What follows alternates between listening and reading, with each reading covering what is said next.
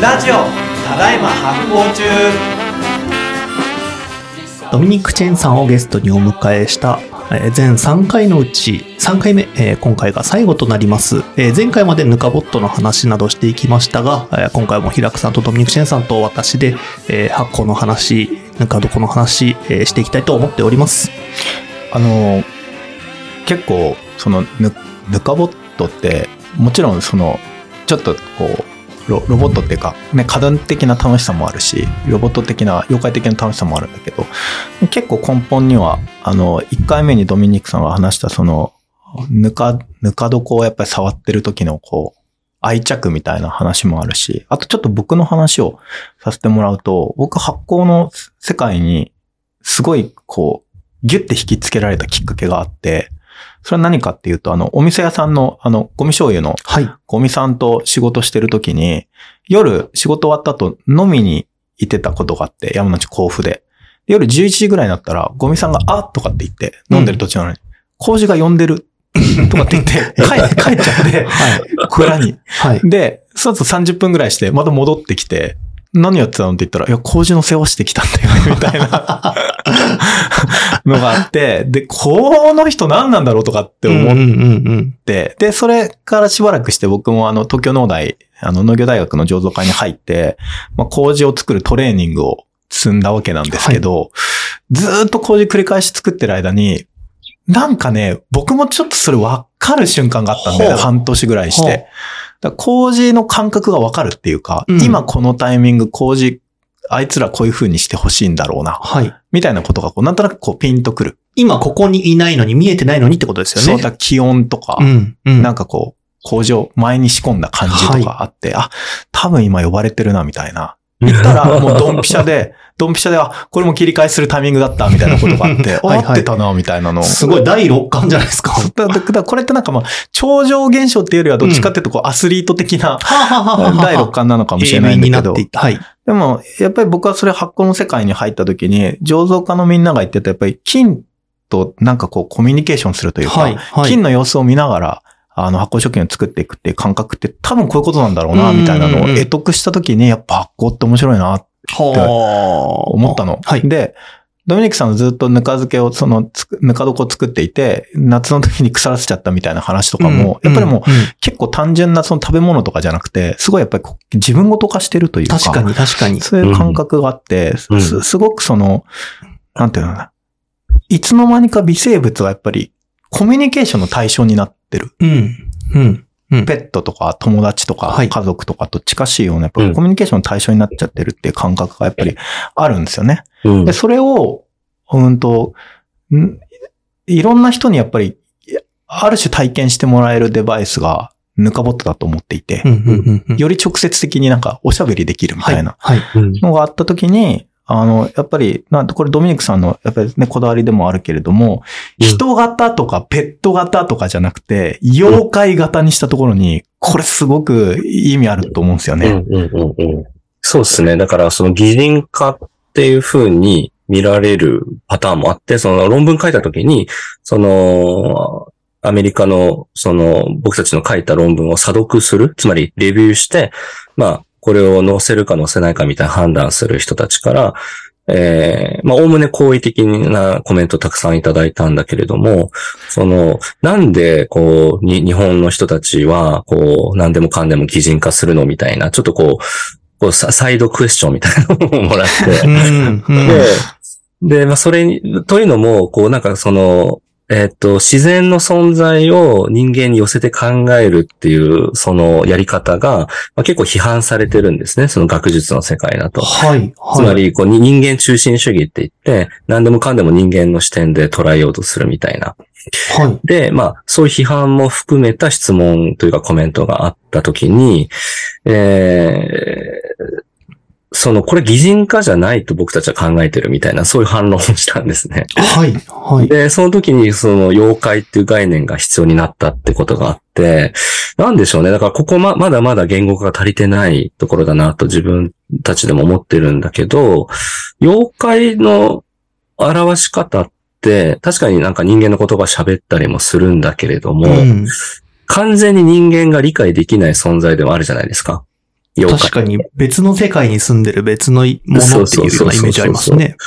で、そのよくわからなさっていうのが妖怪を妖怪たらしめてるすごい大事な条件な気がしていて、うんで、それを一線を越えてちょっと人間に寄りすぎちゃうと、えーもはやね、妖怪じゃなくなっちゃうだろうし、あまりにも人間から離れすぎると今度はそのコミュニケーションができない、えー逆にこうコントロールしようとするこう異物みたいなものになっちゃうっていう、こはいの適切な距離感みたいなことを考える上で、この妖怪っていうある種のメタファーを使っていくと、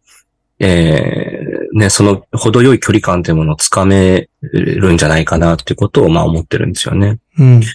前に、ほら、この、ただいま発行中で、フォイエルバッハの話をはい。した、だいぶ前に。うん。でその時に、まあ、唯物論と唯心論。はいまあもっと言うと、その、人間のその精神みたいなものから見た世界観と、あの、機械論みたいなね。あの、すべて機械に還元、あの、メカ、メカニズムに還元して考えるみたいな二項対立の世界の話をしたけど、うん、うん妖怪って、ど、どどっちでもないっていうか、うんそうそうどっちにもちょっとずつ片足突っ込んでるんだけど、どっちでもない、なんか第三の選択肢みたいになっうん。うん。ていて、それを、その僕たち、そのヌカボット研究チームはそんなに意識してその二項対立とかを意識してやったわけじゃないんだけど、結果的にそのどっちにも収まらないものが妖怪微生物っていう形で出て、はい。その、そういう学会の方からクエスチョンがつくっていう時に、うんうん。あれ困ったなと思いつつも、結構面白いなって盛り上がりましたね、議論もね。そうそうそうそう。だから、淡いの存在みたいなね、言い方日本語でありますよね。はい。あはい。あ淡いと間って違うっていう話があって、間っていうのは、例えばじゃあ僕とイッシーさんと平久さん今3人、えーリモートでね、いますけれども、その間って言った時には、その僕たちそれぞれの、まえっ、と、間にあるその空間のことなんですよね。こう隔て、隔ててる空間のことを間って言うんですけど、淡いって言った場合には、例えば僕たち3人の声が重なっている瞬間とか、お互いの存在が、こう、こう円と円がね、ちょっと重なり合ってるみたいな、その、ベン図みたいな感じで重なり合ってる、その領域のことを淡いって言ってて、妖怪っていうのは多分人間の世界と自然の世界の淡いに位置づけられている、ある種のこう、ガイドっていうか通訳みたいな存在なんじゃないかっていうのを、まあその論文でも書いたりしていて、だから、ね、えー二項対立で、どっち、自然側とか人間側じゃなくて、僕たちはその淡いを通してしか多分自然というものと触れ合えないのかもしれないけれども、えーその分かり合えなさとか分からなさっていうものを捨てるんじゃなくて、えーそれもこう抱きつつ、その対あその相手に対するリスペクトとか、まあ、敬意みたいなものを、えー持ったままこう付き合っていくっていう。でそのために、ね、えっ、と、こう、さっきアスリート的なね、感覚、平くさんが、あの、ゴミさんの例を出して話してくれましたけど、究極だからそういうアスリート的な感覚でせ世界と接せられたらもっと楽しいだろうなと思うし、うん。あの、より本質的には、例えばその、じゃあ地球温暖化とか自然環境保護っていうふうに、その、頭で分かってても行動に移移れないみたいなことって、えーあると思うんですよね。僕自身そうだ、そうだ、そう、そうなんですけど、でもそうじゃなくて、こう、内側から湧き起こってくる、あ、工事に呼ばれてるとか、あの、ぬか床に呼ばれちゃってるっていうふうに思えるっていうことは、それだけ深い関係を、その目に見えない微生物たちと結べているってことだと思っていて、だからそれは、あ、あある種、こう、かっこいいなっていうふうに僕なんか思うんですよね。そのかっこいい状態に近づきたいがために、ある種の妖精ギプスみたいな、あの、今としてぬかボットを作ってる感覚もあって。そうそうそうそう。だからそのアスリート的感覚が宿った時には、もしかしたらぬかボットを卒業するタイミングっていうのが来るかもしれない。なるほどね。いや、めちゃくちゃ面白い話だ。こち、ちなみに、その、あの、反論されていた学会の方々は妖怪の話した時どういう、盛り上がったって言ってましたが、どういう反応だったんですか、実際？フ。ィードバックね。いや、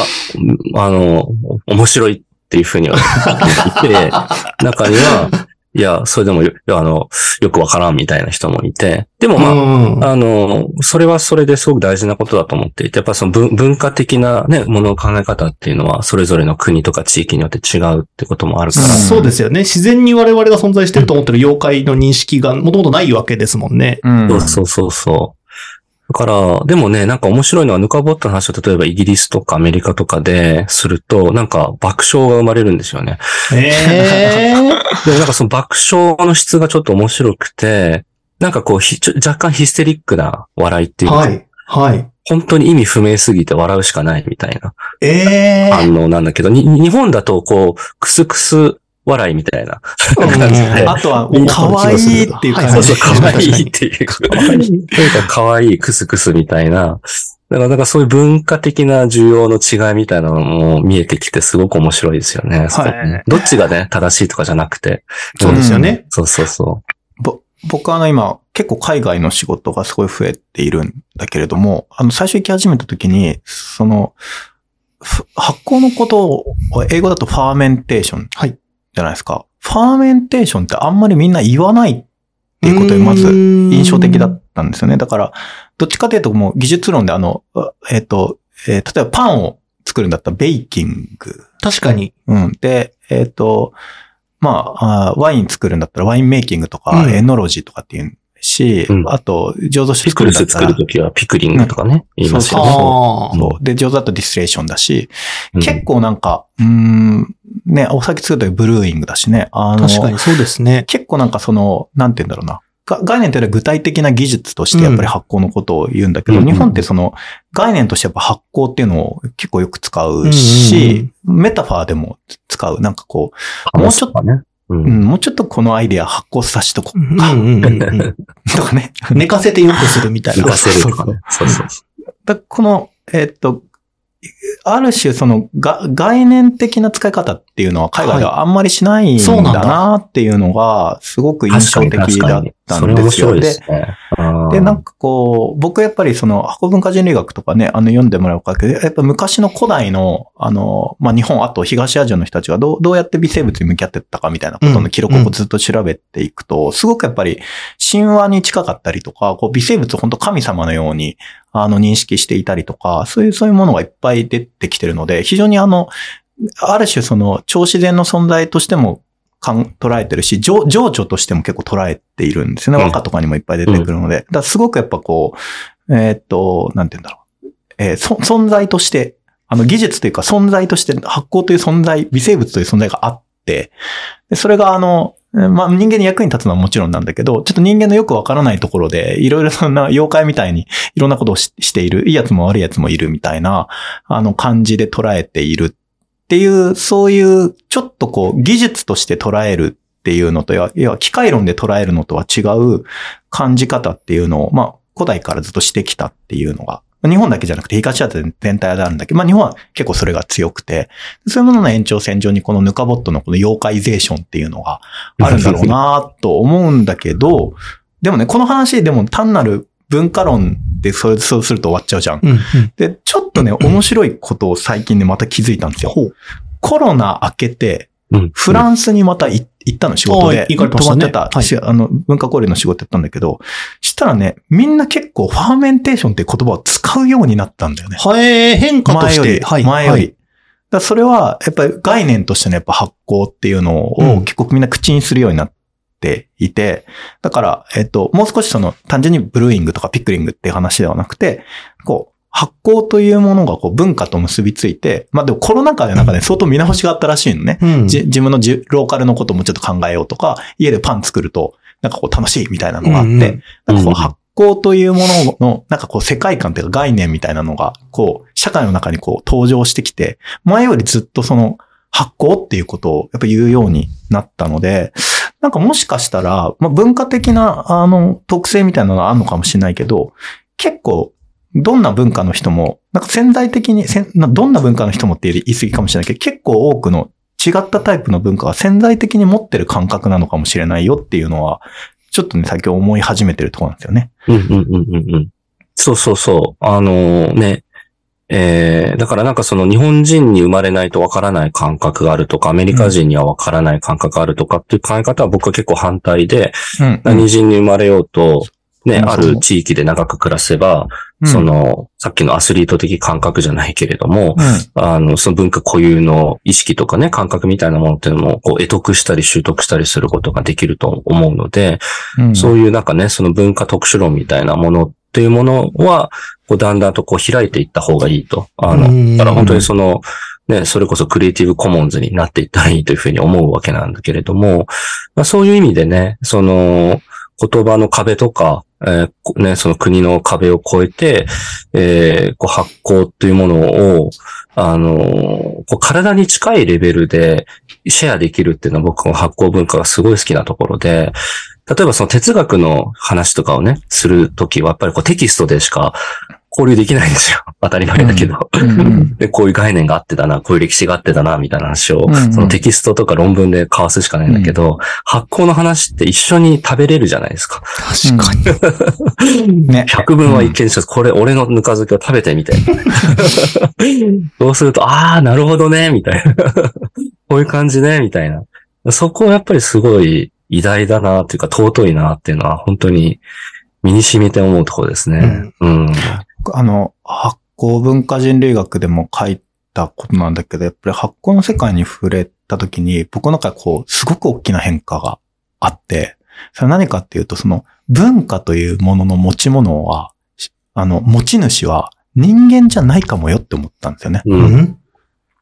その土地そのもの、気候風土だったりとか、うんその土地にずっと流れてきた歴史とか時間軸が文化の持ち主であって、はい人間はそれを貸してもらってるだけなのかもよ、ともちょっと思ったりするんですよね。ね。まあ人間といってもなんか、うんなんて言うんだろう、今、このな、今の時間軸で生きている人間、まあ僕たちなんですけど、はいは、なんかこう結構文化というものの持ち主というよりはなんかこ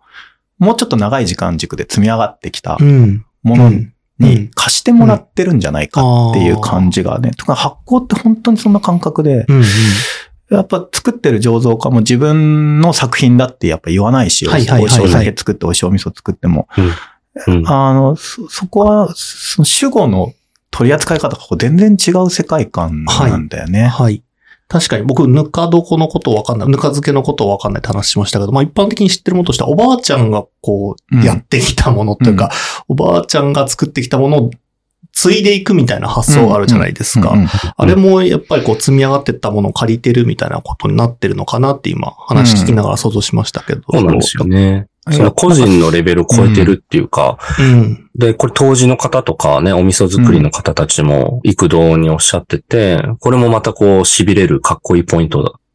なんですけど、僕にとっての。うんうん例えばある当時の方が、自分でやってる仕事って100年前から受け継いでる味を100年、自分が死んでから100年後にどう残すかってことを考えて日々仕事してるってことをすごくさらっと自然と言われたことがあって、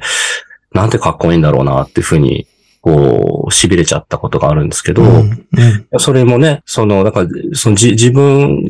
自分がやっている仕事の大事さっていうものが、自分個人の中に、えー、なんていうか閉じこもってないっていうか、うん環境と一体化してる、その時間感覚だったり、物事の価値観っていうね、さっき平木さんが言ったような、その土地そのもの、うん、の中で、その、仮、仮暮らしをしているっていう感覚ですよね。うんうん。ななんか、だからこそ、このか、主語がこう、反転してるからこそ、逆に誰にとっても開かれてると僕は思うんですよね。はい、はい、はい、はい。そこの、じゃあ土地にじゃあ、で、やってみようとかっていうふうに思ってしばらく住んでたら、うんあの、どどんな出自の人であっても、やっぱりその感覚って分かるようになっていくものだと思うし、すごくその、なんて言うんだろうな。じ人間し、人間の持ち物っていうか人間のオーナーシップじゃない、個人のオーナーシップじゃないからこそ、あの、誰にでも開かれていく豊かさみたいなのがあって、それはね、やっぱ発酵の非常にいいところだなと僕なんか思うんだよね。はあまあ人によって多分その考え方って違うと思うけど、うんうんそそういうのはやっぱり、ね、巡り巡ってやっぱヌカボットの面白さにやっぱ繋が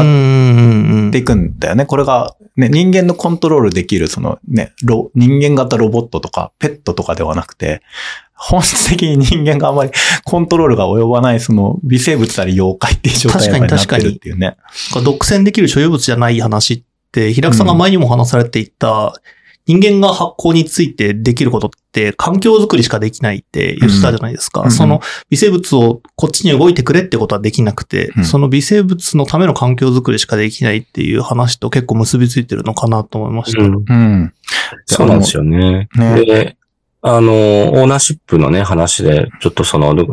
ぬかボットの問題意識ともつながるところで、さっきちょっとその、混ぜる人の手によって味が変わるんじゃないかみたいな話をしてましたよね。それなんかも同じ話で、ね、あの別に、ね、自分の常在菌を意識して生活パターン変えてる人ってあんまいないと思うんですけど、ね、あの、ただ生きてるだけで自分の体のうんオリジナリティみたいなものって勝手に生まれてくるわけですよ。うんうん。それで、例えば、イッシーさんが作るぬか床と僕が作るぬか床と平久さんが作るぬか床で全く同じ素材で、全く同じ場所で同じ日に始めたとしても、味がどんどん勝手に変わっていくっていうのは、はい。僕たち3人の、まあ、生き方によって、僕たち3人が宿している、えー微生物層も変わっていくので、うんそれでこう自然と味も変わっていくっていう。だから、もはやそれはもしかしたらサイエンスとか、そのね、センシングみたいなエンジニアリングとかで、あの、突き詰めることができないぐらい複雑なことなのかもしれないんだけれども、なんか僕はそこにすごい、なんていうかな、こう、すごく勇気づけられるっていうか、あの、勝手にオリジナリティがそこに反映される喜びみたいな ことですよね。うん。でなんかオリジナリティ出そうぜみたいなことってすごく人工的な努力とかを必要とされるイメージなんじゃないですか。うんなんかもっと頑張って個性出していこうぜみたいな。はい。才能バトルつれ。そうそう言えば言うほど、なんかうん無理、無理筋っていうか。うんうんなんだけど、ただ、ぬかをかき回したり、おはい。肉のね、世話したり、麹の世話してるだけで、そこに自分たちだけの関係性っていうものが生まれていくっていうところが、なんかす、ものすごく大事な価値な気がしていて、うん。うん。で、ちょっといいですか？あの、ぬかぼっととサイドプロジェクトというか、パラレルで走ってて最近ちょっと公開したプロジェクトがある、ああるんですけど、さっき言ってたその人、人がぬか床をかき混ぜるときに、人とぬか床の間でどういう微生物のまあ交換があるのかっていうのって、実は、えーきちんと調べた例がないっていうことに、えー去年あたり気がついて、ほで、えっと、それをじゃあ一回ちゃんと調べてみようということで、あの、これ、いね、あの、平久さんもコラボしている微生物学者の伊藤浩平さんっていう人がいて、で、株式会社バイオータっていう、あの、会社を通して、その微生物多様性を増やしていこうっていうことをミッションしてる人がいるんですけど、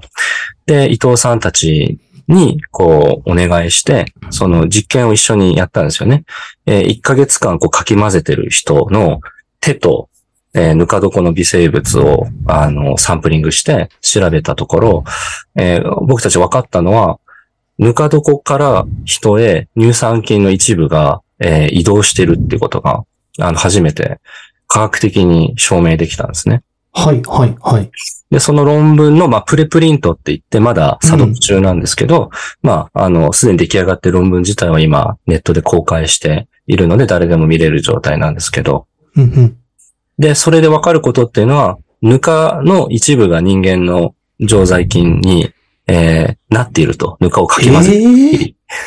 人間の手からぬかに行ってるだけじゃなくて、ぬか床の方から人間ももらってるってこと？そうなんです、そうなんです。で、肝心の人間からぬか床の移動っていうのは、ちょっと今回の実験では確認できなかったんですね。ええそうそうそう。なんだけど、ちょっとリベンジしたいと思っていて、はい、はい、で乳酸菌レベルじゃなくて、もしかしたらその酵母とか、もうちょっと大きはい、はい。サイズのやつとかだったら見れるかもみたいなことを、まあちょっと話したりしてるんですけど、だからちょっとそこはサイエンスのチャレンジというところで、ね、人からぬかへ、ぬかから人への、やっぱ双方向を発見したいっていうのが、あって確かに。すごいよね。なんかそう、そうニーチェみたいだよね。いやー、美しい、この話。深淵を覗くとき。深淵がまたお前を、こちらを覗いているのだ状態に。ぬか床をかき混ぜるときに、お前もまたぬか床にかき混ぜられているのだみたいな。えー。すごいよね。面白いよね。だからそういうサイエンティフィックな発見をした、してから、さっきのだから、ね、ファーメンテーションのことを使い始めたって話じゃないけれども、あの、ぬか床を僕、日々かき混ぜてる間に、こう、なぬかから僕の体にこう、乳酸菌が引っ越ししてるイメージみたいなのがちょっと頭の中で、イメージだけできるようになって。はい、はい。確かにいいですね。素敵ですね。そうそう。そうよねまあそういうことも並行して、うん、発酵の深淵を覗いていこうと思ってますっていう。わ。なんか、ドミニクさんの研究でやっぱりリードしてってるものって、その微生物とか発酵っていうものが、食のテクニックの話を超えて、どっちかっていうとその世界観に、あの、世界の捉え方とか、コミュニケーションのあり方のこうも、新しいモデルの提示みたいな繋がってるところは、もうドミニクさんの真骨頂で、うん。すごくいいなと思って、僕もいつもドミニクさんの研究、まあ一緒にすることも多いけど、すごい、なんか、なんだろう、僕も一ファンですね、本当にね。わあ、いい話聞けました。ありがとうございます。うんで、あの、ちょっと最後にね、あの、お、お悩み、ドミニクさんにお悩み相談が届いてるんですけど、お悩みと言いますか。はい。あの、えー、あれですね。我々、ただいま発行中の編集部チームの一人から、ドミニクさんに、はい。この話ぜひ聞きたいということ編集いろいろやってくれてるジン君がですね、ドミニクさんの大ファンで、ちょっとドミニクさんに聞いてもらいたいことがあるというので、メッセージことづて預かっております。熱いお便り届いてます。僕の方で読んじゃっていいですか、はいもちろんもちろんはい。古谷仁さんからのお便りです。えー以前、レクチャーを受けた時に、僕は物事や知識をポロポロと忘れてしまいます。長く覚えておくことが苦手です。リスペクトする皆さんは、すごい知識量をどのように情報を整理、ストックしているのかという質問をしたら、えードミニクさんが、忘れることは人にとって大事なこと。研究者あるあるですね。忘れたと思っても、大事なタイミングで生命化してくる可能性がある。発酵ですね。と答えてもらったことがあって、とても世話しない心が緩んだ気がしました。その説はありがとうございました。ここまであの、お礼。お礼です。ありがとうございます。えー忘れてふと思い出す。ここに意識ではなく無意識に身を委ねることの醍醐味があるように思います。私は踊りを10年ほどしているのですが、頑張って覚えようとしても全く身につかない振り付けが1日寝るとふとできちゃう体験がよくあります。とても気持ちがいい、やったぜと思う瞬間です。えー、かっこ。ある庭師は自分の庭の植物と体は繋がっていると言ったり、あるサッカー選手は蹴ったボールと足が繋がっていると言ったりもしますが、かっこ閉じ。ある種、場としての体の、あある種、場としての体がクリエーションやコミュニケーションを起こしていると言えるのかもしれません。えードミニクさんが発酵入門時、ぬか床を腐らせてがっかりしてしまったお話の中で、かき混ぜる大事さを説いていたと思うのですが、もし体と発酵、体とコミュニケーションについて考えていらっしゃることがあれば、ぜひ教えていただけると嬉しいですと。ちょっとこれまで話してきた話も繋がりそうなお話ですね。うんああ、ありがとうございます、ジンさん。えー、ね、そんなやりとりをさせていただいていたとは、うん。あの、すっかり忘れていました。えー、発酵と体、あーってことですよね。そうですよね。うん。いや、だから、その、えっ、と、一昨年2021年に、えっ、と、サンダーキャッツさんっていう、ね、平木さんも、あの、よく知ってる人だと思うんですけど、アメリカの、僕、勝手にアメリカの小泉武夫さんと呼んでるんですけど、確かにアメリカの発酵伝道師の方ですね。あの、うんざあの本も出されてますよね。うん本をたくさん出されていて、はい発酵の技法とか、えー有名ですよね。すごい分厚い本ですけども。え彼が、えーメタファーとしての発行という本を書かれて、で、それが日本で、えー水原文さんという方が翻訳されて、僕、漢訳という形で、えー一部携わらせていただいた本があって、2021年の9月に発売された本があります。で、まあ、えっ、と、キャッツさんはもうバリバリ、えっ、と、発酵の現場の方なので、まあ、世界中の発酵食作りに精通している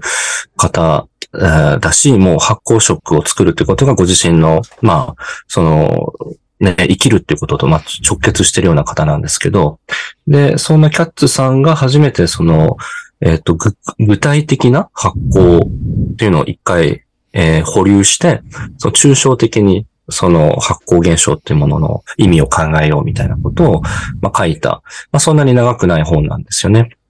で、僕はだからそれを簡約しながら、えーやっぱりね、えっ、と、そのメタファーとしての発酵っていうのをどう自分の生き方に、えー入れていこうかみたいなことを、もっとこう前のめりで実践してみたいというふうに思って、例えば大学のゼミの名前を今発酵メディア研究ゼミっていう、えー名前に一昨年変えたり、えー去年は、えっと、デザインワークショップっていうのを企業の方たち対象にやったんですけど、えーほとんどワークショップ中90%ぐらいの時間をアイデアを寝かせることに費やすワークショップをやったりとか、なるべく頑張って作らない。っていう。だからそこはジンさんがおっしゃってる、ね、えっと、一回忘れて、無意識で手繰り寄せて身につくみたいなことを、もっともっと積極的に迎え入れるみたいな、えーまあそういう行動パターンを生活の中に入れていくことで、えーまさにね、えーこう、世話しない日常の中でも、えーこうね、自分のぬか床がある意味勝手に育っていくように、自分の体っていうぬか床も勝手にね、いろんな情報や価値を生み出してる。で、問題はそこにどう気づくかってことだと思うんですよね。その気づきは、さっきのゴミさんのね、あ、工事が呼んでるっていうアスリートレベル気づきをどう得得できるのかっていうことだと思うんですけど、そこなんかぜひ平久さんの意見も聞きたいとこなんですけど、えっ、と、まあ、それについて考えたり、えーね、行動パターンをそれに合わせて変えてみたりすることによって、まあ、解像度が上がっていくみたいなことがあるんじゃないかなと思って、えーね、そう気づきを、なんていうかな、ブラッシュしていくみたいな、そんなことをどんどんやっていきたいなと思っているので、で多分ジンさんをジンさんですごい発見されてることが多いと思うので、うんうんぜひまたね、教えていただければと、はい、思いますね。うん。ありがとうございます。いいいい答え。平子さんいかがですか？うーん。僕前あの、ミュージシャンのね、博士太郎さんっていう人とはい対談の仕事をしたことがあって、で、えっと、音楽と発酵はすごく似てるね、なんて話をして、で、まあいろんな面白い話したんだけど、結論から言うとね、やっぱその、時間を信じることなんだよね。ほう。ああ、いいね。で時間を信じる。あの、やっぱり、げ現代ってその、なるべく時間短い方がいいとか、時間が経っちゃったとか、あ、もうこんな時間経っちゃったとか、うん。うん。気がついたら俺もう30歳とかね。はいあの、いろいろ、時間がた経つことに対しての、ちょっとこうき、なんかこう、うーん、拒否感とか、うん。追われてるとか、うん責められてるとか、そういうのあるかもしれないですね。目みたいなものがうんあると思うんだけど、発行ってやっぱ時間を信じることなんだよね。だって、蔵で300年経ちました、みたいな、あの、うん。話とかになるので、うん。で、発行ってその時間を信じることで得られる成功体験の一番わかりやすい例なんだと思うんですよね。あの、おお味噌作るときとかも一回忘れなきゃいけないので、半年間ずっとお味噌のこと考えて続けてるわけにいかないから、仕込んだら一回忘れて、半年経って食べたら、あ、美味しくなってる。待ってることでこんな美味しくなるんだって、これ結構価値観、時間、あの、時間というものに対するこう、あの、ポジティブな価値に変換できるやっぱ成功体験だと思うので、ジン君のさっきのお便りってそのことを言ってるんだなと思うんですよね。だから、やっぱね、あの、何事もその表現するっていうのも、は博士さんのその踊りも一緒だと思う。その、やっぱりちょっと忘れて、で、忘れても覚えてること繋がってるってことですね。うん忘れてるようだけど、時間を置くけれども繋がってるっていう感覚。それは自分の中にこう流れてる、途切れなく流れてる時間を信じるっていううん。ことだとすごく思うので、まあそれ、そういう感覚を訓練するにはやっぱ発行ってとてもいい教科書なんじゃないかなと思ったりしますね。なるほど。ありがとうございます。さて、えー、長くお話ししてきましたけれども、えー前3回のドミニクさんとのゲスト会、今回で最終回となりますが、ドミニクさんいかがでしたでしょうか？いやー、ありがとうございます。ね、ぬぬかボットのこう具体的な話だけじゃなくて、ね、その文化の話とか、こう世界うん式の話とか、最後のジンさんの素晴らしい質問のおかげもあって、なんていうんですかね、こう生きることと、こう発行することってどう関係してるのかとか、えー、ということにまでなんかこう考えが及んで、今そのなんか余韻に浸ってます。あわかります、わかります。その感じ流れてますね。僕もあの、ドミニクさんとここ6、7年一緒に過ごした時間、すごい改めて豊かな時間だったんだなというのがね、うんあの、思い返せてよかったね。そうですね。振り返りの時間もありましたしね。はい。でね、もう一回繰り返しになっちゃうけど、はい。ドミニクさん人でね、僕も関わらせて作ってもらっている、ぬかボット、ああ、はい。発酵デパートメントにいますうん置いてありますとね、います、いて来てますあの、みんなのこと待ってます。うん。ぜひ、あの、おいぬかボットって話しかけて、うん。あの、この、は楽しいこの微生物とのコミュニケーションっていうのをね、皆さんも体験してもらえたら嬉しいなと思っております。はい。ぜひ、発行デパートメントに皆さん来てください。で、あとね、その、えーちょっとさらにお知らせすると、その、ぬかボットの今回、ここれのきっかけで始まる、その、ぬかボット、えーコミュニケーション強化月間っていうのが、うん発行デパートメントだ。それ何するかっていうと、あの、もし、あの、ぬかボットと話して面白かったっていう人は、あの、アンケートできる、あの、ああなんていうんだろう、何かしらのき機会をちょっと作っておくので、あえー実験に協力してほしいなと思っております。うん、うん。で、どんな風な、あの、感じだったのかみたいなことをフィードバックしてもらえると、あの、さらに、えーぬかボットがいい感じになるですね、あの、えーヘルプとなりますので、確かに力となります。そうですね。た、ただ多分お話しても楽しいと思いますけど、まだまだ進化中のこれからどんどん育っていくぬかボットの今一旦ということですからね。そうですね。はい。ありがとうございます。ぜひ、ね、人と微生物がもっと仲良く生きていける世界に